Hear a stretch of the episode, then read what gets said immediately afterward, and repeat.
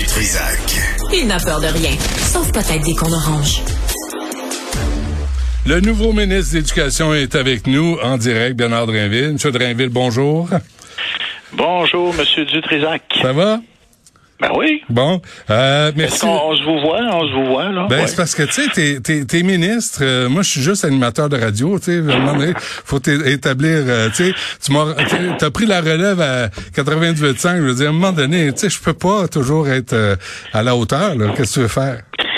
Ah, ok, c'est correct. Euh, C'est- c'est- c'est- je suis tenté, je suis tenté de tutoyer, mais on me fait, on me fait le reproche que dans ce temps-là, Ouais. j'ai l'air trop familier. C'est ça. Fait que je vais, je, je vais- ça. je vais t'appeler, je vais t'appeler Benoît, mais je vais essayer de te vous voyer, ok? OK, bon, regarde, on- faisons-le à l'oreille. Euh, là, euh, ce matin, là, je dois dire une chose. Tu sais, moi, là, quand j'ai vu que, ah oui, OK, on va le faire, que vous étiez euh, le nouveau ministre de l'Éducation, je me dis, qu'est-ce qu'il connaît à l'éducation? Ça, Bernard, ça a été ma première, Monsieur Drainville, ça a été ma première réaction. Ce matin, je vous ai écouté avec vos trois collègues et sincèrement, là, j'ai dit, oh. Il y a une coupe d'affaires que vous avez saisi de ce qui se passe dans le monde de l'éducation, un monde qui m'intéresse euh, vraiment beaucoup. En rafale, Bernard Drainville, vos sept priorités à court, moyen et long terme, juste pour établir les choses. Bon, alors la première qu'on a annoncée, là, euh, ça fait beaucoup l'actualité, c'est de dire qu'on va revaloriser l'enseignement du français. Moi, je j'en reviens pas de tous ces reportages où on se rend compte que nos élèves, dans le fond, sortent du primaire ou sortent du secondaire, puis ils font énormément de fautes, en particulier euh, en français écrit. Fait que euh, il faut s'en occuper du français, puis je vais m'en occuper. J'ai pas donné ce matin de de réponse, euh, comment dire, précise sur les moyens qu'on va prendre. Le comment? Parce que je veux. Quand je, ben voilà. Mais le comment, il va, je vais, je vais revenir pour le comment, Benoît. Mais j'ai, à matin, j'ai dit, écoutez là, je, je suis d'accord que ça n'a pas d'allure. Et puis, euh, il faut trouver des solutions. Puis, je- tu sais, mettons que j'ai commencé à travailler là-dessus, mais je suis pas prêt encore à faire une annonce. Fait que je vais, je- si vous voulez, on se reparlera Mais, pour mais ça. euh, juste là-dessus, là, je vais vous interrompre finalement. Là. Euh, Bernard, il y a, y, a, il y a votre collègue, là, euh, M. Roberge, qui a une annonce à faire là, sur le français. Je pense que c'est demain. Demain, ouais. Mhm. Euh, Est-ce que ça se recoupe? Est-ce que vous en allez dans le même sens? J'espère que oui. Ah oui, oui, oui, oui, on s'en va dans le même sens. Mais c'est sûr qu'il y a des choses qui relèvent de moi comme ministre de l'Éducation. Par, exemple, Benoît, ok, je vais vous donner une idée, une, une, euh, comment dire, une, euh, je vais vous donner une, euh, une idée de ce à quoi je réfléchis. OK. Donc, euh, mettons, t'es prof de français, tu fais un exercice dans ta classe, euh, les élèves remplissent le feuille, tout ça. Tu, bon, tu ramasses les feuilles des élèves. Il y a des fautes de français là sur les épreuves là, sur le, le- bon. Me semble que c'est normal que le prof de français, à un moment donné, corrige ces fautes-là, puis dise aux élèves, écoutez, au-delà du fond des choses, là, il y avait beaucoup de fautes de grammaire dans, dans vos réponses. Il me semble que ce serait normal que les profs de français le fassent. Bon, certains le font, c'est clair. Est-ce que c'est systématique? Pas toujours, je pense. Mais par ailleurs, mettons le prof d'histoire, lui, il fait un exercice. Et les gars, les filles de la classe remettent le travaux. Hmm. C'est bourré de fautes de français. Il me semble que ça, ça appartient pas juste aux profs de français de dire aux élèves il y a des fautes dans votre dans votre travail. Il me semble que les autres professeurs dans les autres matières pourraient faire la même chose, pourraient faire cette correction-là, pourraient donner cette cette rétroaction-là aux élèves. Là. Mm. Si on veut, à un moment donné, renforcer un petit peu notre apprentissage du français puis notre maîtrise du français, il me semble. Mais encore faut-il Que les profs soient capables de corriger les fautes de français. Ils sont supposés. Ils sont supposés être formés pour ça. Il y a des, il y a des examens qui sont prévus. Mais là, ça veut Euh, dire qu'il y en a qui vont couler. Là, ça veut dire que 55% là, ce qu'on apprend aujourd'hui, euh, Mm. vous passerez pas. Là, ça veut dire que vous allez serrer la vis au monde de l'éducation? Ben, mettons que c'est, c'est possible. Ok. C'est possible, mais c'est parce que là, euh, c'est ça où on laisse faire. Là, il me semble qu'on est dû pour un coup de barre sur la question du français. Et puis bon, le 55% là, vous avez raison. Là, c'est un peu, euh, mettons, euh, on souhaite pas que cette euh, cette pratique-là, Ben, comment dire, soit soit devienne devienne habituel. Mais là, bon, je, je comprends qu'on sort d'une pandémie, donc à circonstances extraordinaires. Euh, euh tu sais, en pandémie, là, il me semble qu'on a eu le temps de lire. Il me semble qu'on a, tu sais, s'il n'y avait pas toujours été sur leur hostie de TikTok, euh, peut-être il y aurait appris à lire. OK. Euh, rétablir ça là là-dessus là, je vous le dis madame Dutrisac là euh, a un diplôme universitaire, je vous dis ça Bernard là parce que j'en ai parlé beaucoup et euh, elle, a frappé un mur là parce qu'on lui demandait, elle a un bac en communication. Là on lui demandait un autre quatre ans là pour devenir suppléante. Elle a fait de la suppléance, elle a eu des, des classes euh, en, en, charge, mais là ce que vous voulez rétablir une voie rapide vers le brevet brevet d'enseignement pour les diplômés universitaires, tout ce que j'ai à vous dire c'est bravo, il était temps. Elle a un bac, Mme Dutrézac, vous dites? Oui, oui, oui. Ben, c'est ça. Voilà. Alors, oui, ben, c'est ça. Il faut aller là. Euh, Mais qu'est-ce que ça va être, ça, cette voie rapide? Là? Ça va ressembler à quoi? Ben, l'exemple que j'ai donné ce matin, vous me dites, Benoît, que vous suivez les dossiers d'éducation d'un peu un bout. Vous vous rappelez du certificat de pédagogie de 30 crédits qui mm-hmm. existait? Mm-hmm. Donc, si tu avais un bac, mettons, en français, en mathématiques, en géographie, en histoire, peu importe, tu prenais ce certificat de 30 crédits, puis tu étais, breveté comme enseignant. Alors, je dis pas que ça va être ça, mais ça va ressembler à ça. En tout cas, le plan de match, c'est que ça s'inspire de ça.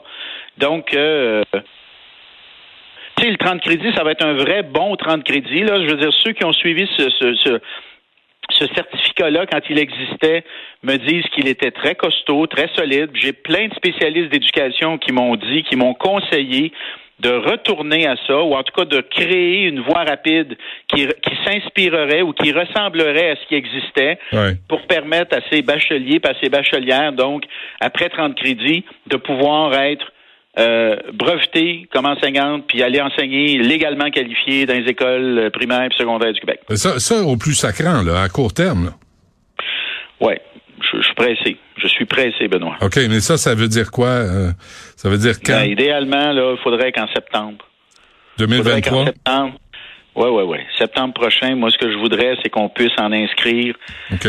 Euh, le plus grand nombre possible pour qu'ils puissent démarrer dans ce nouveau programme-là pour mm. que à terme ils puissent devenir des enseignants puis des enseignantes puis euh, qu'ils soient c'est ça. OK. L'autre affaire, offrir du renfort à nos enseignantes et enseignants euh, en allant piger dans les services de garde? À l'école. À l'école, oui, oui. C'est ça. les services de garde, la manière dont ça fonctionne actuellement, tu as des éducatrices qui sont là le matin. Après ça, ils travaillent plus. Mm. Puis là, le midi, ils reviennent pour s'occuper du, du, du, lunch. Fait que là, ils surveillent les enfants au service de garde sur l'heure du midi.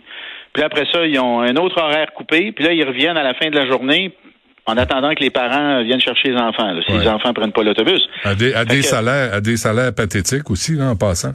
Bon, mais alors, ils ont des horaires coupés, là. Puis je te le dis, là, ben je vous le dis, là, j'ai fait le tour des, des écoles. Hmm. Puis quand j'en parle aux enseignantes, serait-ce une bonne idée d'amener les éducatrices en renfort le matin et l'après-midi, quand elles ne sont pas au service de garde? Écoute, Benoît, c'est pas une exagération, là. J'en ai pas trouvé une pour me dire c'est pas une bonne idée. Ah elles me disent toutes Ah, mon Dieu, que ça serait une bonne idée. Puis quand je demande aux éducatrices, ça vous tenterait dessus? Puis ils seraient payés, évidemment, pendant ces heures-là, évidemment. Ça leur ferait même, dans certains cas, un vrai temps plein. Ouais.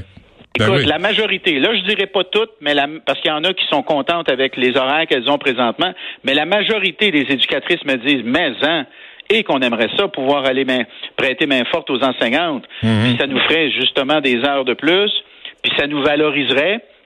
Puis on les connaît, les enfants, parce que la beauté de l'affaire, Benoît, c'est que ces éducatrices-là, elles sont en service de garde dans certains cas depuis des années. Fait que elles ont vu le petit le petit euh, le petit prout là en première année là, il est au service de garde, puis en mhm. troisième, il est encore là. Fait qu'elles les connaissent les enfants. Ça ça, ça aussi à court terme, septembre 2023. Euh, ça va dépendre de la négociation avec les syndicats. OK. Je vais parler à Mme Scalabrini.